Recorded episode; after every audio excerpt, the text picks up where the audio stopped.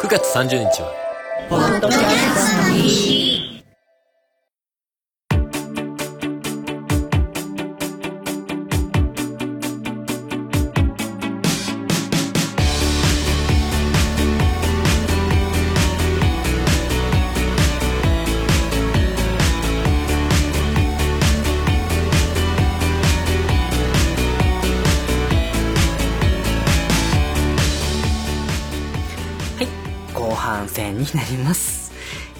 ちょっとしたエピソードをテンポよくお話しするというはずだった館長の独り言の回なんですけれどもお菓子で語りすぎてしまいましてまさかの前編後編に分かれるといった大事態になってしまいましたので、えー気を取り直して後半戦もお話をしていきたいと思います。はい。えー、じゃあもうテンポよくいきましょう。後半戦のトピックはゲーム編からいきましょうね。はい。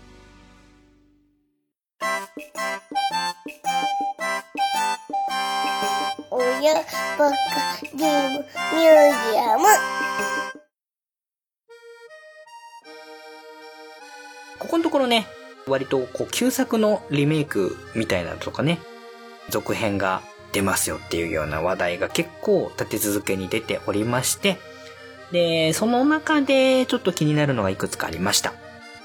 親バカゲームミュージアムの思い出ゲーム殿堂入りでもお話ししました。ポポロクロイス物語。えー結構ね反響多かった回なんですけれども、プレイステーションで発売されました RPG ですね。まあ、シリーズ出ないかな、出ないかなってその時もお話ししてたんですけれども、なんとシリーズ最新作がスマホゲームで、そしてセガから、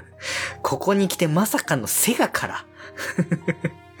まあ、いいでしょう。そこはもうあえて何も言いませんけれども、配信予定になりましたということで、9月ぐらいから情報解禁になっていまして、まあ東京ゲームショウでも少しね、動画が出たりとか紹介されている時間があったみたいで、この辺も動画も出てたりするんですけれども、えー、まあね、思い出ゲーム殿堂入りを聞いていただいた方は、館長がこのポポロクロイス物語に並々ならぬ思いを抱いているっていうことはまあ感じ取っていただけたんじゃないかなとは思うんですけど、まあそれぐらいね、ミュージアムにね、大事に大事に飾っておきたいぐらい僕にとってはすごく大切なゲームなんですけれども、ね、シリーズの最新作が出ますよっていうことは本当に素直に喜ばしいことです。ただね、まあちょっと気になっているのが、まあ基本無料のスマホゲームで出るっていうところが少し引っかかるのと、あーとりあえずまあいろいろね 言いたいことはあるんですけども、先にまちょっとこのポポロクライス物語のシリーズ最新作の情報について少しだけお話ししておくとしますけれども、えーこのポポロクロイス物語シリーズの最新作のタイトルなんですけども、ポポロクロイス物語、ナルシアの涙と妖精の笛という、えーお話になっております。一応ね、えー時系列としましては、お話が続いてまして、その初代のポポロクロイス物語から8年後の設定ということで、まあ我らがピエトロ王子とかね、ナルシアちゃんもみんな、ちょっとね、成長して若者になっております。頭身も上がって、大人びた感じの二人のイラストが公式サイトの方にも出てたりするんですけれども。でですね、まあ、嬉しいこと結構あります。ピエトロ王子、ナルシアちゃん、えー白騎士、ガミガミ魔王、えーあとはジルバとかですね、レオナとかですね、昔からのシリーズに出てきたキャラクターもね、えー結構出ていて、で、嬉しいのがね、声優さんもそのまま継続で、多分これ、ポポロクロイス物語2からのキャストをそのまま継続で出してるんだと思うんですけれども、ピエトロ王子は折笠愛さん、ナルシアちゃんはえー白鳥ゆりさん、で白騎士さんは江原正史さんで、ガミガミ魔王は大塚明夫さんなんですけれども、まあ、この辺ね、久しぶりに喋ってるのを聞いて、一気にこう、ピエトロ王子のあの世界が地続きで繋がってるんだなっていうのをこう、改めて、やっぱり声優さんの力って偉大ですよね。一気にこう、思い出して嬉しかったところですね。一番ちょっと個人的にね、嬉しかったのは、皆さん、ポポロクロイス物語プレイされた方は、えー、この二人、覚えてますか？ドンとゴン。はい。あの、頼りなかった。最初に必ずね、ピエトロ王子についてって、で、何かあって、二人とも逃げ出してくるっていう、まあ、定番のね、あのキャラクター、頼りなかった兵士のドンとゴンが、今回この最新作でも出てきます。で、かなりね、ちょっとね、あの、8年経ってね、大人びた、ちょっと騎士っぽい感じになってるんですね。で、それぞれ、昔はね、ドンとゴン、色違いのキャラクターみたいな、二人とも情けない兵士のキャラクターみたいだったんですけれども、えー、まあ、兜を脱いで、それぞれ、髭が生えてたりとかね、ちょっとイケメンっぽい感じになってたり、それぞれ、キャラクターがはっきりして、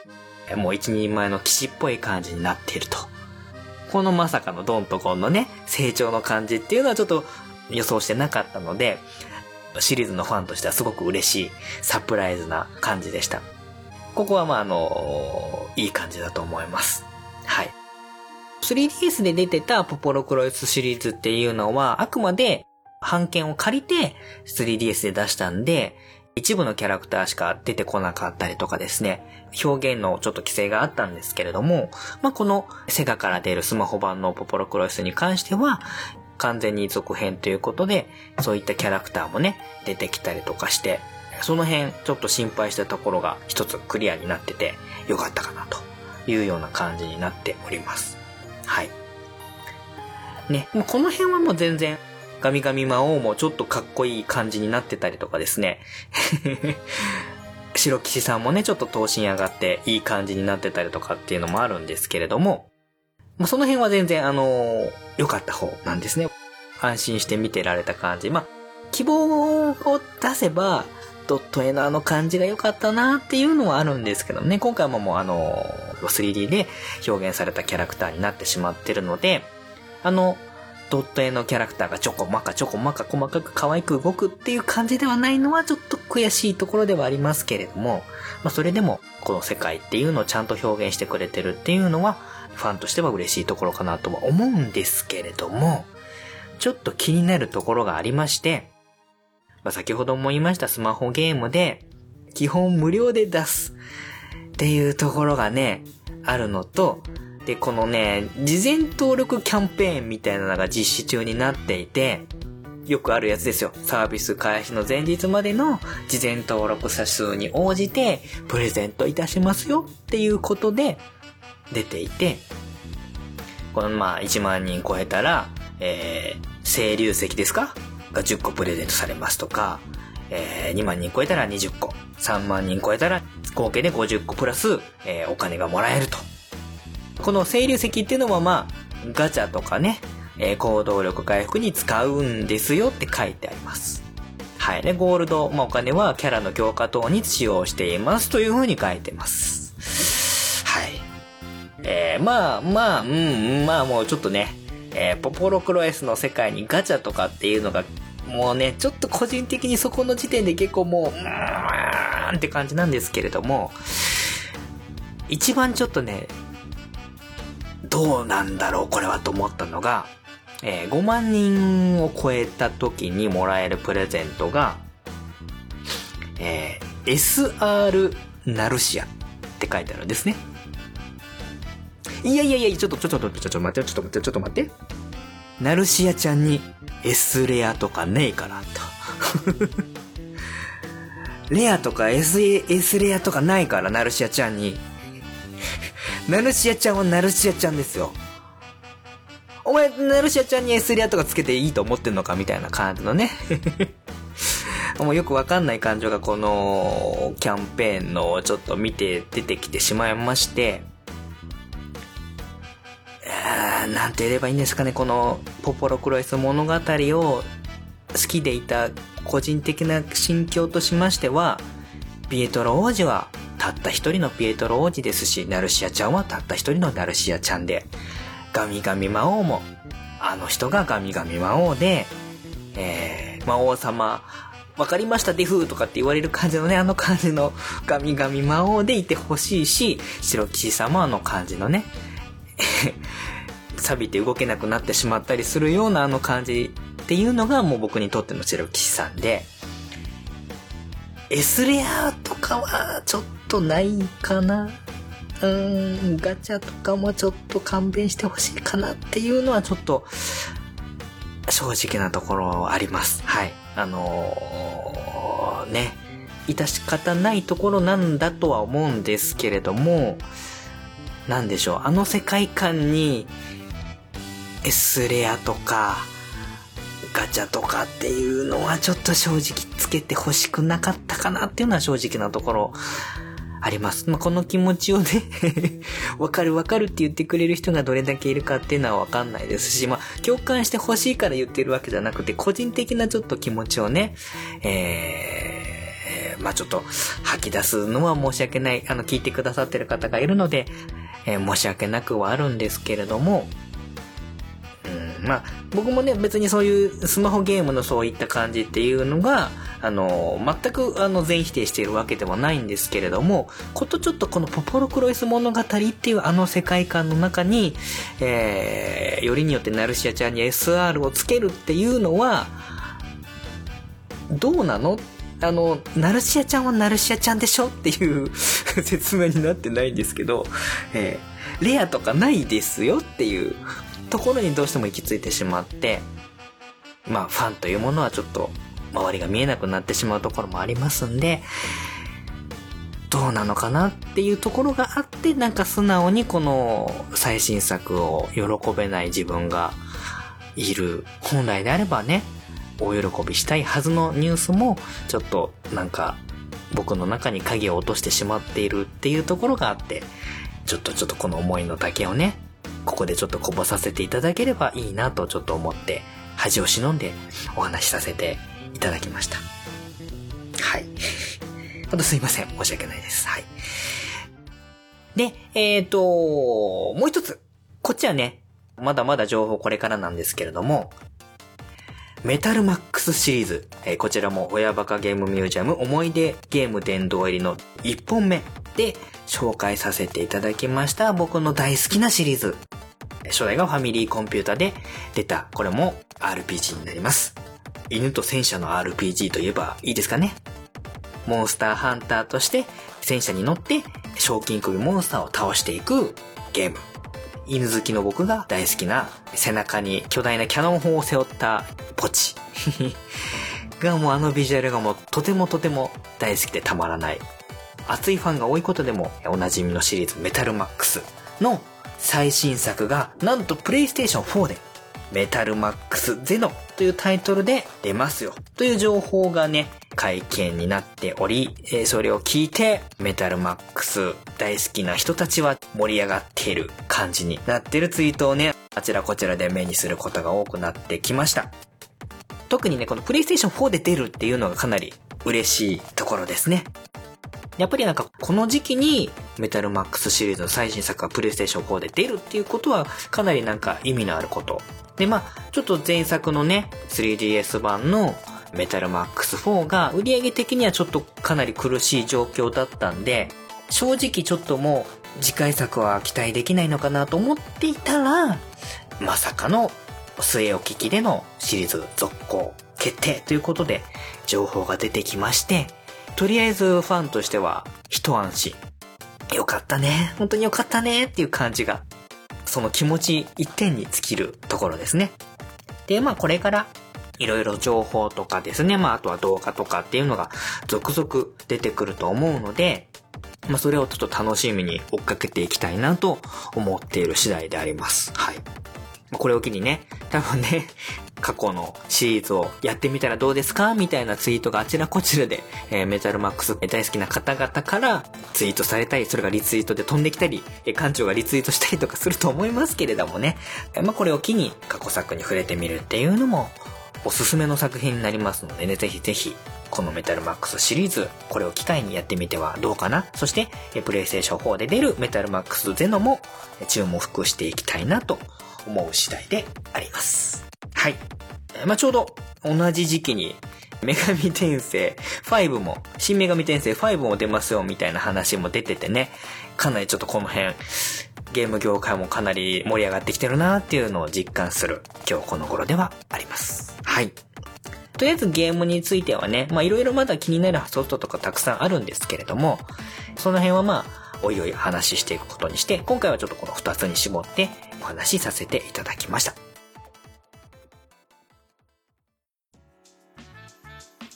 はい。えー続きまして、音楽編。こちらはですね、これもちょっと9月ぐらいからの話なんですけれども、まあ普段ちょっと最近あんまり音楽自体に他の中のね、あの、アーティストさんの音楽を聴く機会というのがぐっとこう減ってきてしまっていて、どっちかというと自分で音楽を作ったりすることの方が多かったりもしたんですけれども、今回久しぶりにね、ちょっととある PV を見て、ハードをわしづかみにされたバンドがありましたので、ちょっと今回、ぜひぜひ他の方にも知ってほしいなということで、ぜひぜひここで紹介したいなと思いました。はい。えーそのグループのバンドの名前なんですけれども、プピリットパロと言います。はいえー非常に覚えにくいと言いますか、言いにくいバンド名になりますけれども、えーもう一度言います。プピリットパロ。いつもね、僕もね、えーと思い出そうとして、プリピットだったか、プピリットだったかっていうのがちょっとね、ごっちゃになっちゃったりするんですけれども、プピリットパロ。え3人組のバンドで、女性がベースボーカルで1人、天野香織さんという方がいて、あと、えー男性の方が2人、マモボールさん。えーこれがドラムと、えーコーラス。で、福さん。これがギターとボーカルということなんで、結構珍しい形態だと思うんですけども、男女のツインボーカルバンドになってますね。ジャンルっていうのがちょっとあの難しいんですけれども、うーんと、まあ、サイトに書いてあることをそのまま読ませていただくと、ロック、パンクが根底にありながらも、ラウド、ファンク、カントリー、スカ、歌謡曲、童謡とか、まあ、とにかくジャンル問わず様々な音楽を絶妙に取り込むアレンジ。遊び心満載の現代的な歌詞とメロディー。あとは男女混成のコーラスワークっていうのがね、えーすごくうまく混ざって、しかもこれがね、なんかちょっと踊れる感じの 新感覚ダンスミュージックっていう風に書いてあるんですけれども、えー、なんでしょうね。踊れるロックみたいな感じの、まあ、ロック以外のものも結構ね、入ってきてるので、まあ、スカとかもそうですし、ファンクとかもね、結構踊ったりするような感じのイメージあるんですけれども、そういったいろんなジャンルのものを入れつつ、なおかつこの遊び心が入ってる。うんと、一応、あの、サイトの方では、パロイズムっていうものをスローガンに掲げて、いろんな漫画作品だったり、アニメ作品だったりっていうものから取ってきたりとか、えいろんなところからこう、素材を集めてきて、それをうまく、このプピリットパロ流にアレンジして表現しているっていうのがすごく、なんでしょうね、この遊び心っていうキーワードがすごく僕大好きで、過去の歴史回ですね。あのーカタカナで歴史っていう、まあね、僕の大好きな、えー、池ちゃんがやってるソロユニットなんですけれども、あれももう、日本の歴史を遊び心満載でこうアレンジした歌っていうのがたくさんあって、そういったちょっとクスッとできるようなところが残ってて、なおかつ音楽もかっこいいっていうところに、あの僕は惚れて歴史は追いかけてるんですけれども、まあそれとどこか通じるところもありつつ、どちらかというとかなりかっこいい、そしてパワフルっていう感じの、久々にこういう系の音楽僕聴いたなっていう感想が出たんですけれども、特にこのまあ天野香織さんのベースボーカルのね、女性の声が刺さるっていう表現がいいかな。すごいパワフルな、えーボーカルで、耳に心に残る感じですごく好きなんですけれども、このまあプピリットパロ。まあ、このプピリットパロっていうバンド名の由来もちょっと調べたんですけど出てこなかったんですけれども、なんとなくなんですよ。えープピリットパロっていう言葉を検索かけると、とある漫画アニメ作品のあるキャラクターが、えー唱える呪文のあの 一節みたいなのが出てくるんですね。だもしかしたらそこから来てるんかもしんないんですけれども、はい。えーと、それがね、なんて言うんですかね。えー、タッタラットポッポルンガプピリットパロって言えば気づく人もいますかね。はいはいはいはい。イデオシェンロン、そして願いを叶えたまえのナメック語バージョンなんですけれども、おそらくもしかしてここから来てるんじゃないかなと思ったりもしてるんですけれども、この辺ね、結構ね、えー本当のちょっと理由が知りたかったりもするんですけれども、今館長が注目しているこのピリットパロ、はい、なんですけれども、で、このたまたま僕ね、このピリットパロっていうのを全然まあ知らなかったんですけれども、ツイッターだかなんだかでたまたまあのね、サバイバルエリートっていう曲の PV が出ました。見てください。みたいなのをたまたま見かけて、で、それをこうポチッと押してミュージックビデオを見たら、もう完全に、えー、ハートは静かみにされたっていう感じのところから、実はちょっとこのプピリットパロとの出会いだったんですけれども、なのでこれね、ぜひちょっとこのプピリットパロのサバイバルエリートっていうのを検索かけて、え YouTube でね、えっ、と、MV 出るんで見てほしいんですけれども、できればこの今話を聞く前に一回見てもらえると、あのーこれから話す館長が話すことが、えーわかる人は分かってくると思うんですけれども、まあ、簡単にその解説します。このサバイバルエリートっていうのは、えーある作品のあるキャラクターをモチーフにして作った曲っていうのが、もう PV 見ればもう丸分かりなんですけれども、まそうじゃなくても歌詞を聴けば、えーその作品が好きな人は確実にわかる。100%わかる、えー歌詞になってます。はい。まあ、何の作品の何のキャラクターかと言いますと、鳥山明大先生の代表作、ドラゴンボールのサイヤ人の王子、ベジータ。はい。これを完全にモチーフ、モデルにして作った歌になってます。で、えー MV も、えードラゴンボール芸人の R 藤本が、えーベジータに扮して、はい。ベジータに扮してって言うと多分本人に怒られると思うんですけれども、その他のドラゴンボール芸人たちを集めて、えーバトルを繰り広げるっていうような、ちょっとパロディチックなミュージックビデオになってまして、これも必見なんですけれども、えーもうそれだけでももう面白いんですけれども、やっぱこの歌詞ですね。この歌詞を見、まあ、そもそもね、このイントロ、この曲の出だしのイントロとかも、当時ドラゴンボール Z のアニメを見てた人は、もう、あー、もう分かってるこの人たちっていうのが分かる。出だしのイントロ、これぜひ注目してほしいんですけれども、そこの出だしから始まりの、この歌の歌詞。もうね、あの、ベジータ好きの人はもう、ツボ疲れまくる。あー、このベジータが言ったあのセリフが歌詞になってるとか、えー技の名前が出てきたりとか、あの、ベジータの名台詞の数々がですね、惜しげもなく、ここの、あの、歌の歌詞の中に詰め込まれている。で、なおかつそれが、かっこいいんですね。これがすごいところが。言葉のこの詰め込み方もそうですけど、畳みかけるようにいろんなキーワードが入ってくるんですけれども、これがね、パロディっていうよりも、本当になんかかっこいいんですね。なんか、リスペクトも感じるし、曲としてもめちゃくちゃかっこいいし、ねあの、この曲と合わせてこの MV を見ると、あのー面白いことやってるのになんかすごくかっこよく見えるんですね、この出てくる R 藤本が。ドラゴンボール芸人の R 藤本が、もうなんかめちゃくちゃかっこよく見えてくる。はい。多分ね、聞いてもらって、本当にドラゴンボールのベジータ好きの人、まあ、ドラゴンボール好きな人、あのー聞いてほしい。特に僕は過去にね、ゲストにドラゴンボールゲーム界で出てきてくれたゲッチューロボさんなんか、ぜひこれ聞いてほしいんですけども、サバイバルエリート。このベジータのエリートなんだけど、サバイバルしてる感じ。ただのエリートではない。プライドも高いけど、苦労しながら、負けたりしながら、何回も何回もプライドをへし折られながらも、雑草のように立ち上がって強くなっていく。はい。そして、ママを大事にしろよっていう境地に至る、そのベジータの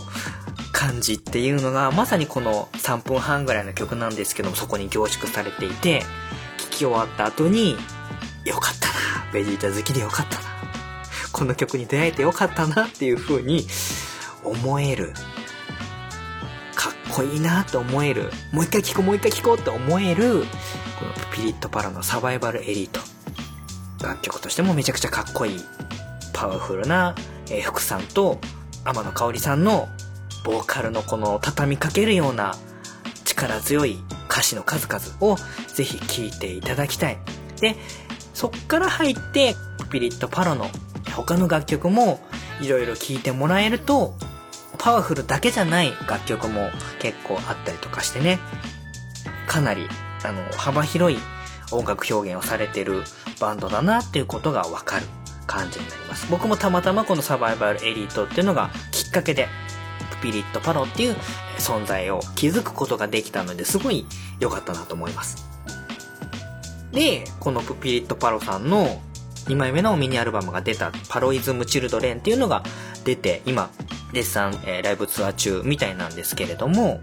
このね、2枚目のミニアルバムのね、パロイズムチルドレンを欲しいなと思って、改めてちょっと久しぶりにね、CD 屋さん行きたいなと思って、近所にね、いろいろこう CD 買えるところとかって行ってみたんですけども、ああまあこの CD が売れないご時世を反映してか、もう近所にね、あんまりその、ちゃんと CD 買えるところがないんですよね。行っても、ツタヤとかね、レンタルとかがメインで、販売はそんなにメインでやってないとか、本屋さんと併設して売ってるところとか、まあその他ゲームとか家電とか一緒に売ってるところの一ブースで CD が売ってるとことかっていうような感じのねなんか CD 屋さんっていうところが本当に近くになくなっていて CD を売ってるところにはねあのこのプピリットパロの CD 置いてないんですよね。レーベルとしては多分インディーズレーベルなんだと思うんですけれども欲しいけど置いてないっていうでね。まあネットでね、注文すれば手に入ると思うんですけども、たまたまその久しぶりに CD、このピリットパロさんに出会って、ちょっと久しぶりに CD 見に行ってみようかなと思った時に、近くにちゃんと CD が買えるところ、CD は売ってるんだけど、本当にもう数も規模も減っちゃってて、あー、CD が売れないっていうことはこんな感じに影響してんのかなと思ってて、なんか改めてちょっとそういう状況を気づいてショックだったりもしたので、世知がライオンの中になってきちゃったかなっていう感じの面持ちになったかな。ピリットパロのね、楽曲を、まあ、iTunes とかでね、買えればよかったんですけどもね、まあ今のところ iTunes とかでもね、配信されてないっていうことなんで、今ちょっとお小遣いが少し心もとないので、えー、余裕ができたらネット使って買ったりとかしてみたいなと思います。ね、昔割とこう、いっぱい CD が集まってるの大型店舗とかに行って、結構ジャケ買いしたりとかっていうことをしてるぐらい割と音楽と密接な関係を持って過ごしてた時期もあったりもしたので、そこから考えると、その音楽業界の CD 自体のこう、立ち位置とか、販売店の規模とかっていうのを改めて見させてもらった時に、やっぱり寂しいのかな？まあ、時代の流れとともにそういうのも仕方ないのかななんて思ったりもするんですけれどもね。まあ、その辺はね、別にピリットパロの3人に何か問題があってとかっていうことでは全然ないので、今後、親バカゲームミュージアムでは、このピリットパロさんの活動もちょっと注目して、えー、応援していきたいなとは思ってるんですけれどもね。うん、ぜひ、ライブを生で聴いてみたい、体感してみたいバンドだなっていうのはちょっと思ったので、もしまあ近くに来る機会があれば、なかなか群馬に来る機会はないかもしれないんですけれども、聞きに行けるぐらいの距離でライブがあったりする場合は、ちょっと こんなマイナーななんかゲームとかやってるような地味なおじさんが行く場所かどうかはわかんないんですけど、行ければ行ってみたいし、応援したいな、直に3人応援したいなと思わせてくれたパワーのある、勢いのある3人組バンド、え、プピリットパロさんを、え、今回ちょっとこの番組の中でも紹介したいなと思いました。はい。ぜひぜひちょっとね、聴いていただいて、まあ、サイトの方に飛べば、いくつかの楽曲、ミュージックビデオ見ることもできますので、この話を聞いて気になった方はぜひ、聞いてみていただければと思います。特に、えー、ゲチロボさん、並びにドラゴンボールが好きな方、えー、ドラゴンボール Z に触れて育ってきた、えー、私と同じ同世代の方々、このサバイバルエリートっていう曲はぜひ聴いといた方がいいんじゃないかなと思います。そんな感じで、え一応音楽編のトピックがこちらになります。はい。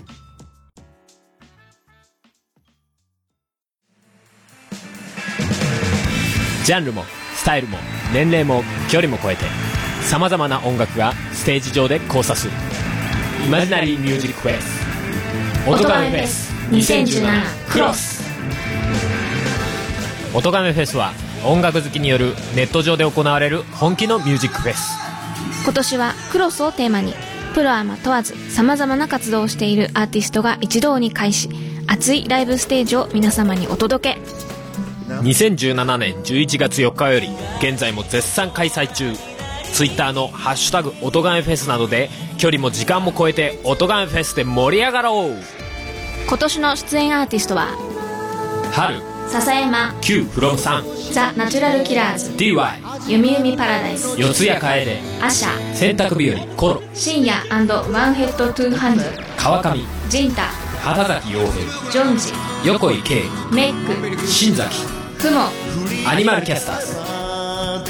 ズ。すべての音亀フェスに関する情報は音亀フェスポータルサイトと検索して特設サイトをご覧ください。あなたが聞いた時がライブの時間。それが音亀フェスです音亀フェス2017クロス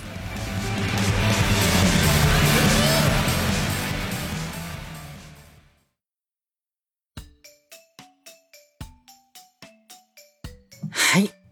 長々と話してきましたけれども、えー、ようやくここにたどり着きました。今回ね、実はこの話をメインでやりたいなと思ってから、ここまでたどり着くのが非常に時間がかかってしまったというオチになってるんですけれども、えー、最後のトピック、E テレ編ですね。最近、まあ、最近っていうかちょっと、これもま9月ぐらいの話になっちゃうんですけれども、まあ、もともともと、あの、8月とか夏休みぐらいにね、放送されてた番組なんですけれども、録画してたのを見るのが遅れてしまったんで、9月ぐらいに見ることになった番組がありまして、それがね、もう、なんて言いますかね、僕が大好きな E テレの番組のエッセンスをこれでもかっていうぐらい凝縮した、もう僕にとってはもう最高の素敵すぎる番組だったんで、ここでね、皆さんに紹介したいなと思って、ちょっと時間を取らせていただきました。じゃあもう早速、その番組のお名前を紹介していきたいと思います。えーその番組の名前なんですけれども、Q。これアルファベットの Q ですね。Q。子供のための哲学。これは E テレの中でも、フォースクールっていうね、え学校の授業とかでも使ってもらえるような、教材としても使ってくださいっていう風な感じの、割と短めの番組なシリーズがあるんですね。で、例えば国語のやつとか、音楽のやつとか、えー家庭科のやつとか、数学のやつとか、体育のやつとかね、いろいろ番組としてはね、あって、それぞれにいろんなタイトルの番組、僕の大好きな番組たくさんあります。そこに入ってきてる、まあ小学校向けの番組シリーズがあるんですけど、その中に出てくる一つの番組になります。で、子供のための哲学っていうことなんで、あの、まあ、なかなかね、今まで E テレの方で取り上げにくかったような題材の中の一つだと思うんですけども、この哲学。要は、考えること。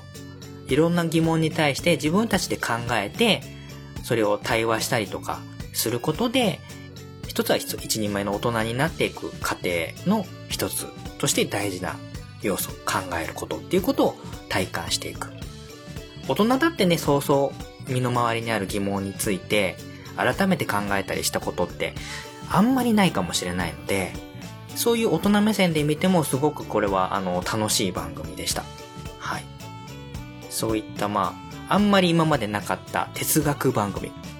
Q、子供のための哲学なんですけれども、えー、まあ、とにかく素敵すぎる番組でした。僕にとってはなんですけれども、まあ、簡単にちょっと番組の紹介させていただきますと、ホームページの中の紹介文を借りますと、えー、アクティブラーニングに必要な思考力と対話力を育む子供向け哲学番組。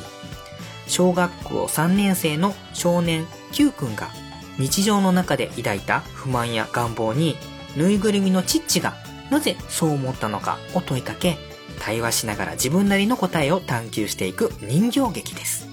ということでですね、いくつかちょっとね、キーワードが出てきましたけれども、この一番僕のツボをついてくるところの重要なところで、人形劇ですね。えー、E テレ、まあ、教育番組の時代からなんですけれども、えー、一つのね、ジャンルとしまして、人形劇を使った、まあ、人形と、えー、実際の人間が、あの、同じ舞台の上で話したりということもありますし、単純に人形だけの、まあ、お話っていうのもいっぱいありますし、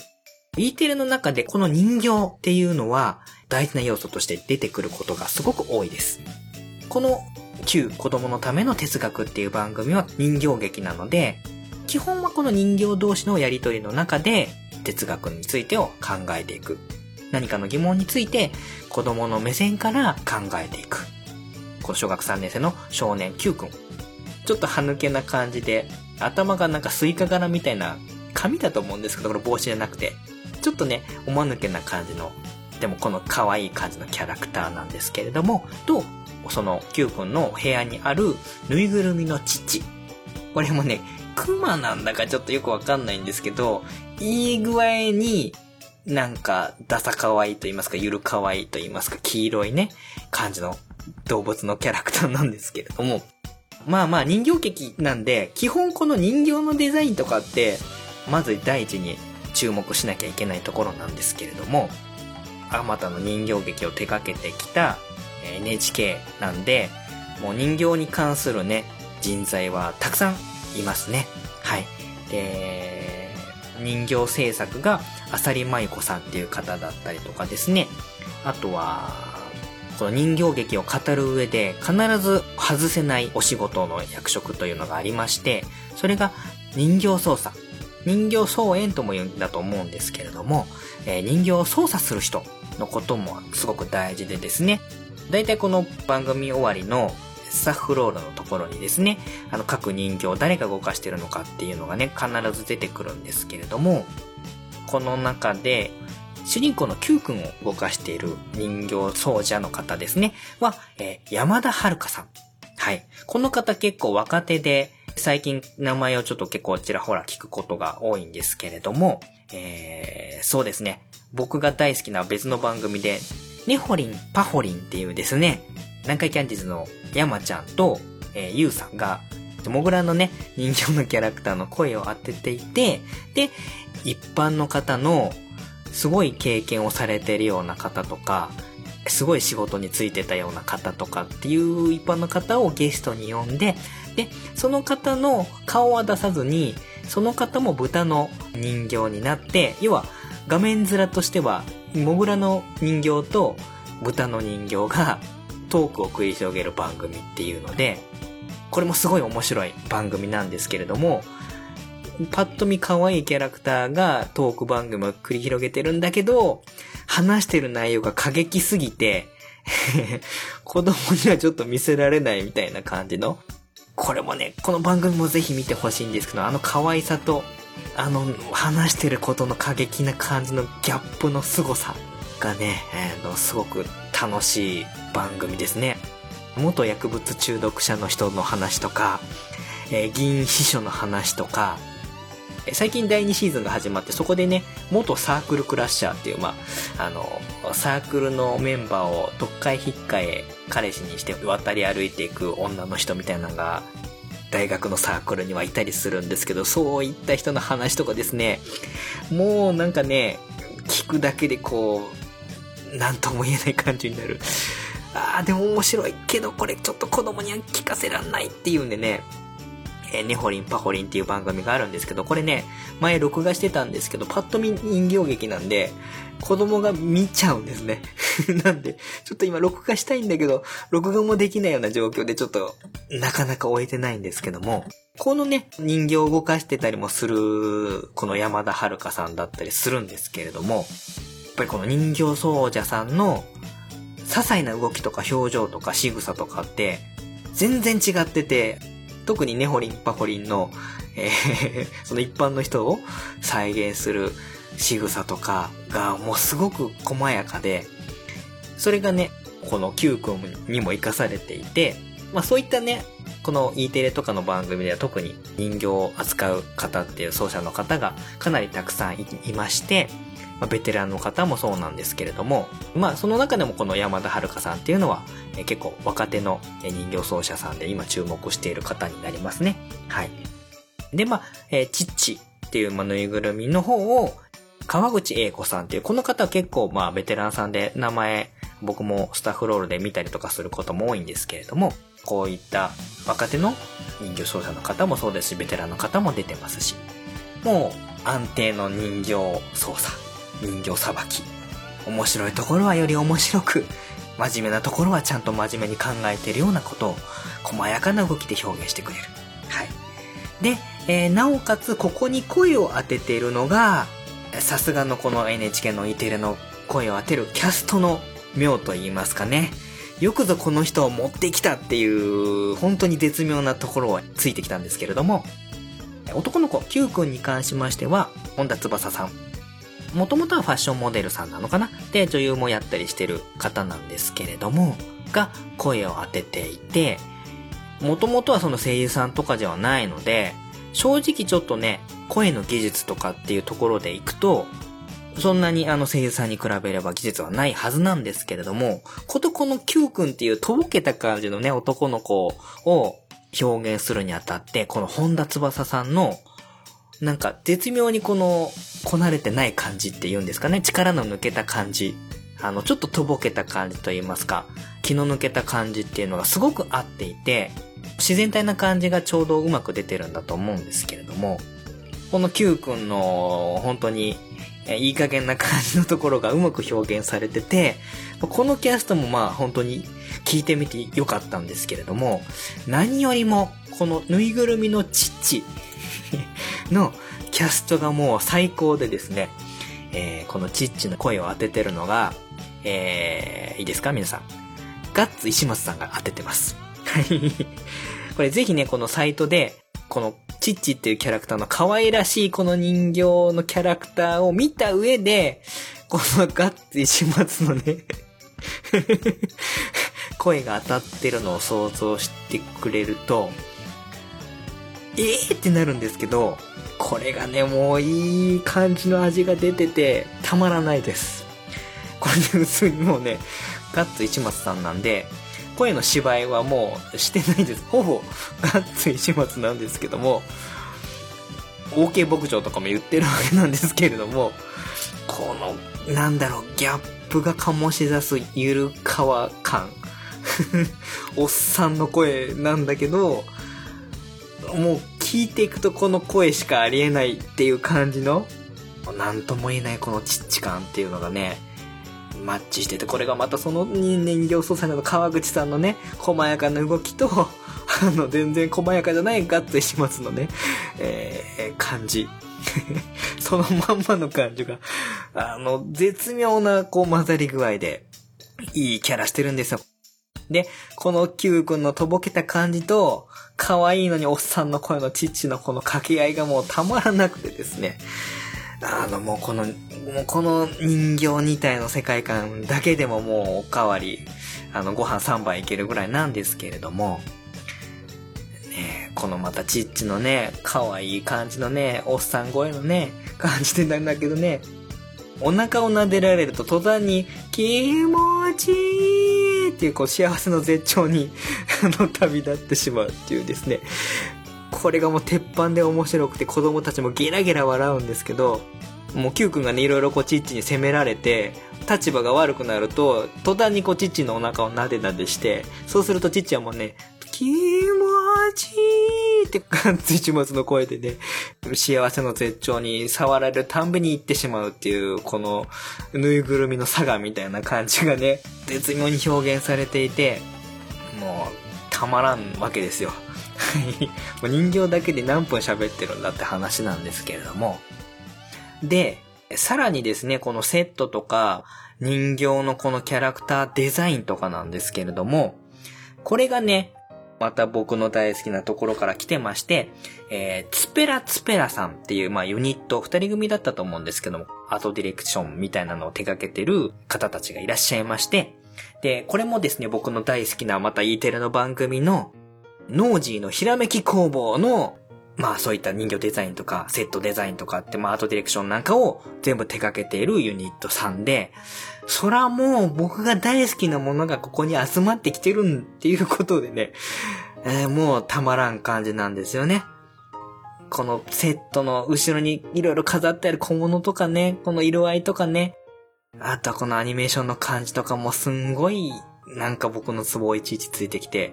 可愛くて、いい感じの、なんて言うんですかね、ゆるさも保ちつつでも、アートな感じが伝わってくるのがすごくいいんですよね。このノージーから繋がってくるこの感じがもうなんか、うーん、うまく言えないですね。このツペラツペラさんのデザインの力、アートのイラストの力とかっていうのも強いですし、あとはもう、いっぱいこの大好きな人たちが集まってきて作ってるんですけど、アニメーション作家の稲葉拓也さん。はい、この方も結構有名な方なんですけれども、ツペラツペラさんがデザインしたキャラクターをアニメーションとして表現してくれた。それが動き出すっていうのが、やっぱりこの稲葉さんの手腕によるところですね。あとはまあこの音楽も良くて、宮内ゆりさんっていう方が手掛けていらっしゃいまして、えー、この方も結構ね、えー、いろんなところで BGM 手掛けたりとか、ミュージックビデオに関わってたりとかっていうのでね、すごく、あの、実績のある方だと思います。はい。ちょっとね、音楽に関しては聴いていただくのが一番いいと思うんですけれども、このね、アニメもいいし、デザインもいいし、人形もいいし、音楽もいいし、で、この歌がね、えっ、ー、と、鶴さんっていう方がね、歌ってるんですけれども、このね、エンディングテーマがいいんですよ。9、エンディングテーマっていうのがあるんですけど、まあ、普通のね、挿入歌のね、哲学の歌とかみんなで考える歌っていうのもすごくいいんですけどもね、このエンディングのテーマがすごく良くて、大好きなんですよね。この歌もぜひ聴いてほしいなと思いまして。はい。で、脚本が小沢良太さんっていう方が手掛けてまして、この方も結構有名な脚本家の方だと思いますよ。そうそうそう、これあの、ドラマのリーガルハイを手掛けてたりとか、鈴木先生とかもこの方ですよね。はい。あとは、相棒シリーズのエピソードエピソードで手掛けてたりもしてるみたいですし、オールウェイズ三丁目の夕日なんかとかですね、探偵はバーにいるとか、映画版の寄生獣なんかもこの人が手掛けてたりとかするんですけれども、結構そういうの名前聞いただけでもね、あ、あの作品やってる人なんだ、みたいな感じなんですけどもね。この方も、えー、有名な実力派の方です。はい。そういった、もう本当に、たった15分の番組なんですけれども、そんないろんなクリエイターの方が、こう力を注いで、この15分の中にギュッとこう、いろんな魅力が全部詰まって凝縮されてて、で、そのどれもどれもが、あ、あの番組のあの人形を動かした方かとか、あ、あの番組のあのアートディレクションしてる人とかとか、あ、あの番組のあの BGM を手掛けてる人なんだとか、もうね、全部が全部もう僕の大好きなものばっかりが集まってて、本当ありがとうございますっていうような 両手を合わせて、ごちそうさまですっていうような感じの番組。9、子供のための哲学。はい。これね、ぜひ皆さんに見てもらいたい番組になります。これね、ホームページの方で15分の全5回なんですけれども、見ることができます。これぜひ見て、僕が言ってた人形の動きとか、エンディングテーマ聞いて、ああ、これが、ああ、わかるわかるっていう風に共感してもらえれば一番嬉しいです。この親バカゲームミュージアム宛てに番組見た感想なんかを聞かせてくれれば、すごく僕嬉しいです。うちの子もね、この番組何回も繰り返し見てます。ね、歌も一緒に歌ったりもしてますし、ジッチのね、ジッチの気持ちいいに大爆笑ギラギラ笑ったりもしてます。ゆるくもあり、ちゃんとテーマはすごく真面目なことを話してます。テンポもいいし、アートとしてもすごく楽しめるし、色もいいし、セットもいいし、もう全部いいしか言えてないんですけれども、すごく素敵な番組になってるので、子供のための番組ではありますけれども、大人が見ても楽しめる。親子で見て、子供が何かいろいろな疑問を考えるきっかけになる、そういった素敵な番組だとも思いますので、ぜひぜひ今回熱く、久々にこんなに熱く語ってます。今ね、語ってるこの時間、夜中の3時です。はい3時このテンションでね、話してて、本当子供たちと奥さんが起きてたら怒られるレベルなんですけれども、もっとね、細かく話せば語れるんですけれども、えーそろそろ話し始めて2時間が過ぎようとしておりますので、名残惜しいんですけれども、今、一押しの E テレの番組 Q、子供のための哲学という番組の紹介をさせていただきました。ぜひぜひこちらの番組見ていただければいいなと思います。よろしくお願いします。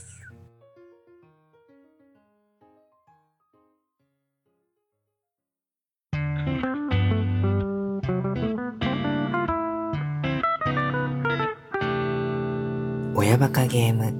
ミュージアム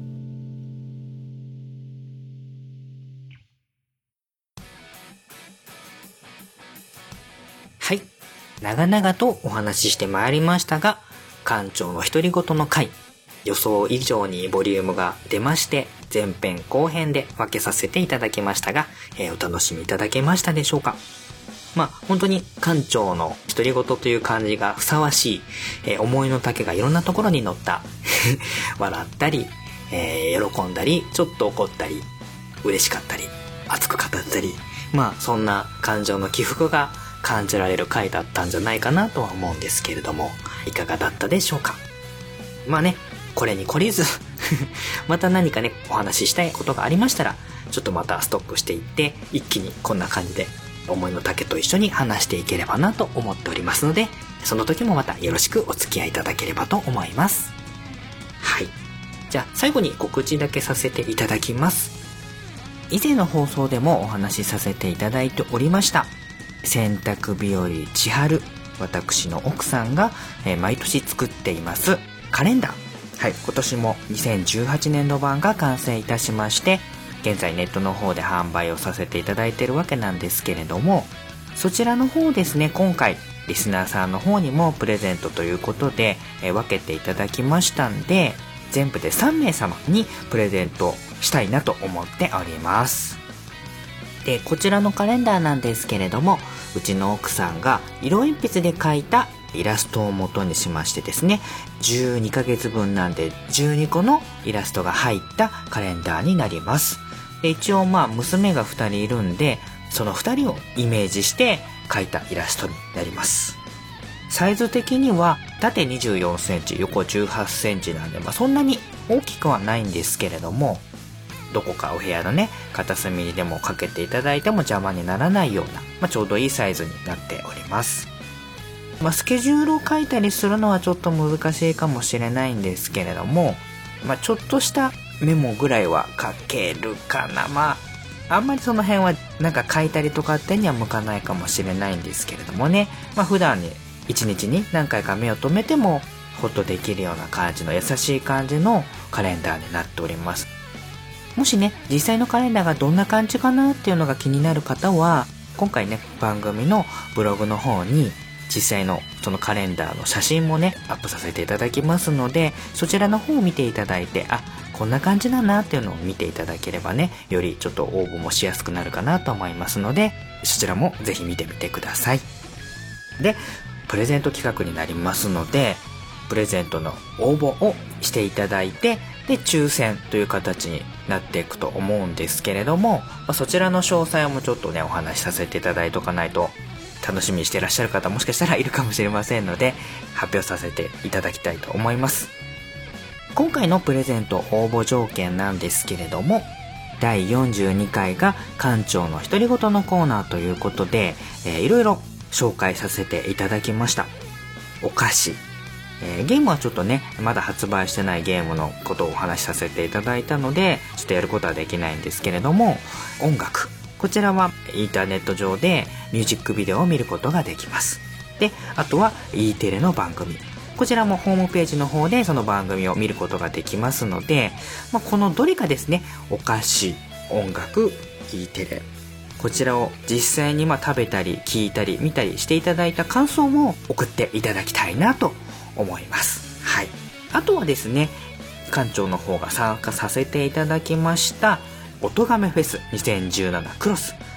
こちらのコロステージを聞いていただいた感想でも構わない感じにしようかなと思ってるんですけれども、ま、この第42回の紹介したものに対する感想、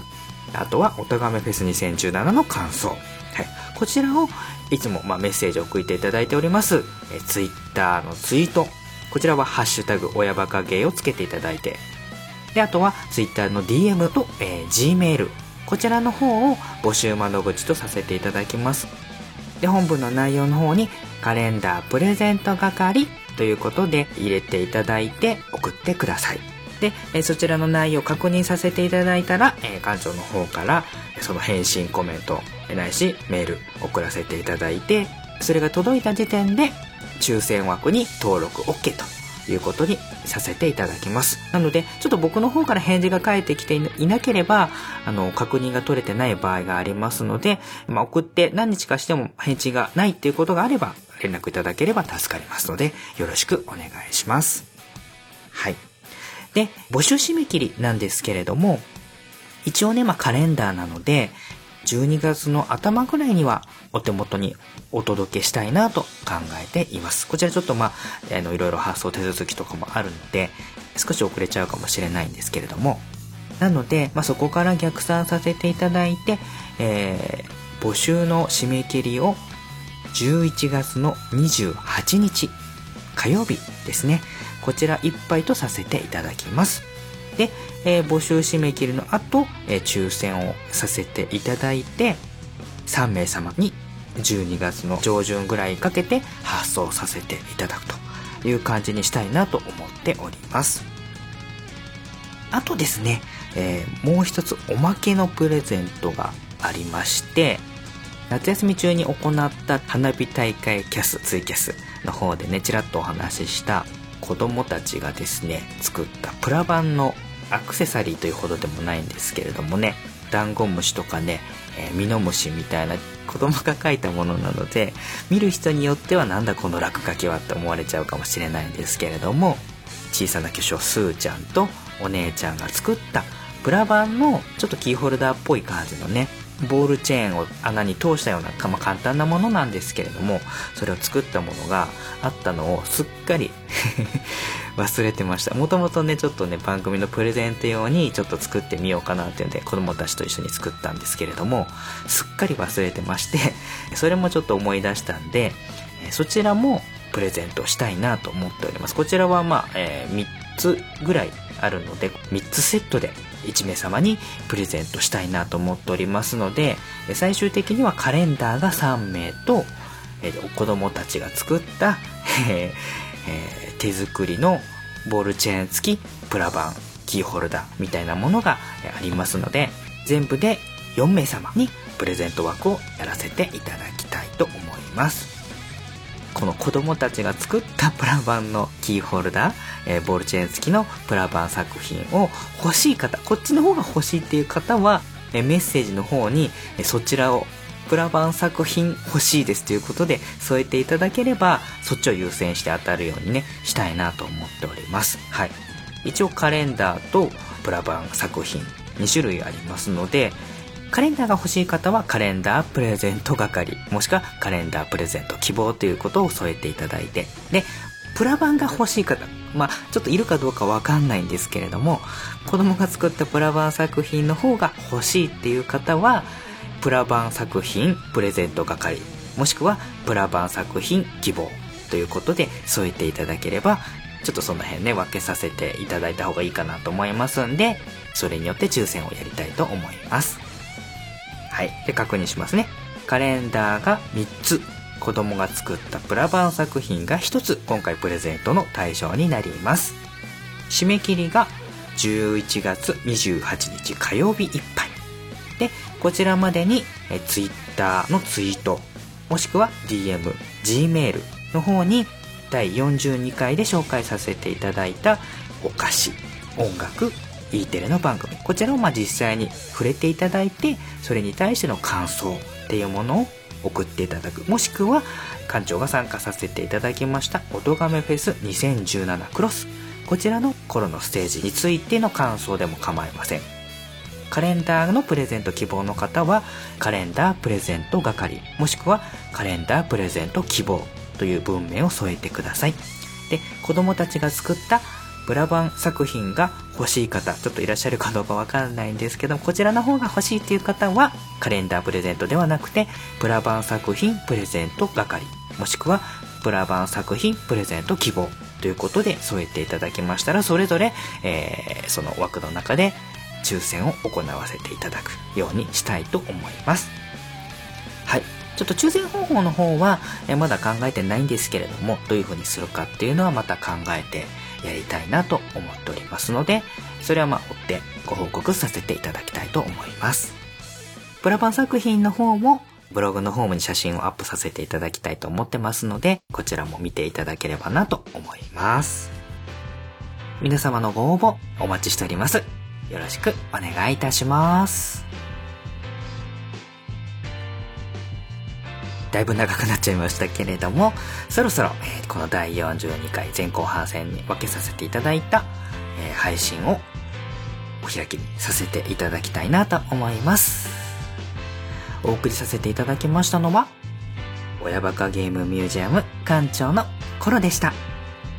ではまた次回お会いしましょう。おやすみなさい。バイバーイ。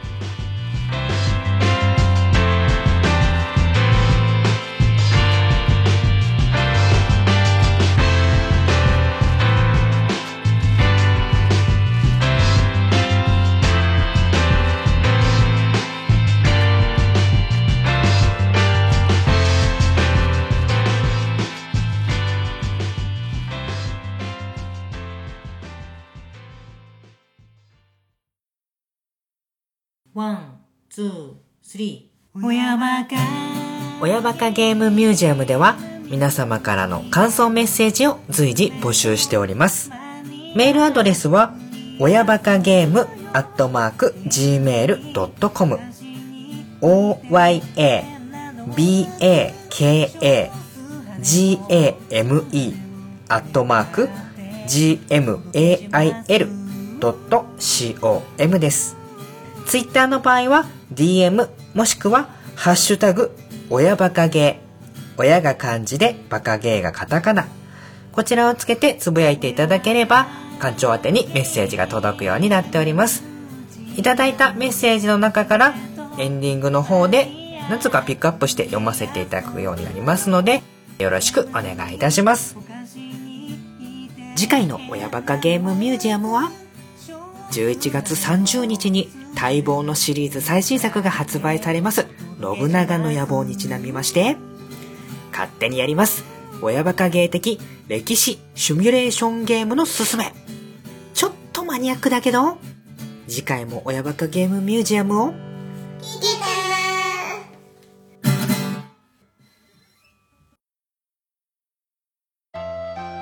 今日も可愛い花たちを育てようかな。おい元気にしてるか？チョリース日の光浴びてアゲアゲに行くんでよろしくビーム父上今日はお日柄もよく皆元気よく咲き誇っております。ほら、夫の話が聞きたいぞら。お願いします。ほうかほうか。今日はなどんな話しようかな。花江ちゃんの話を聞きたいにゃ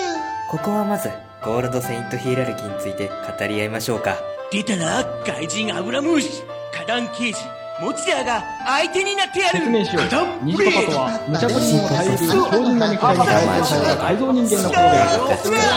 ただ解放する。だけでいいんですよパパも不倫する。だけ。ああもうお前らうる。さいわもうほんまにねもう出荷じゃ出荷じゃ出荷じゃ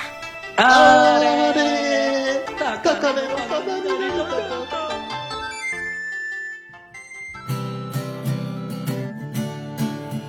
ジパパラジオはジャンルを問わずゆるーく語るポッドキャストです。ツイキャス収録もやってるよ。聞いてください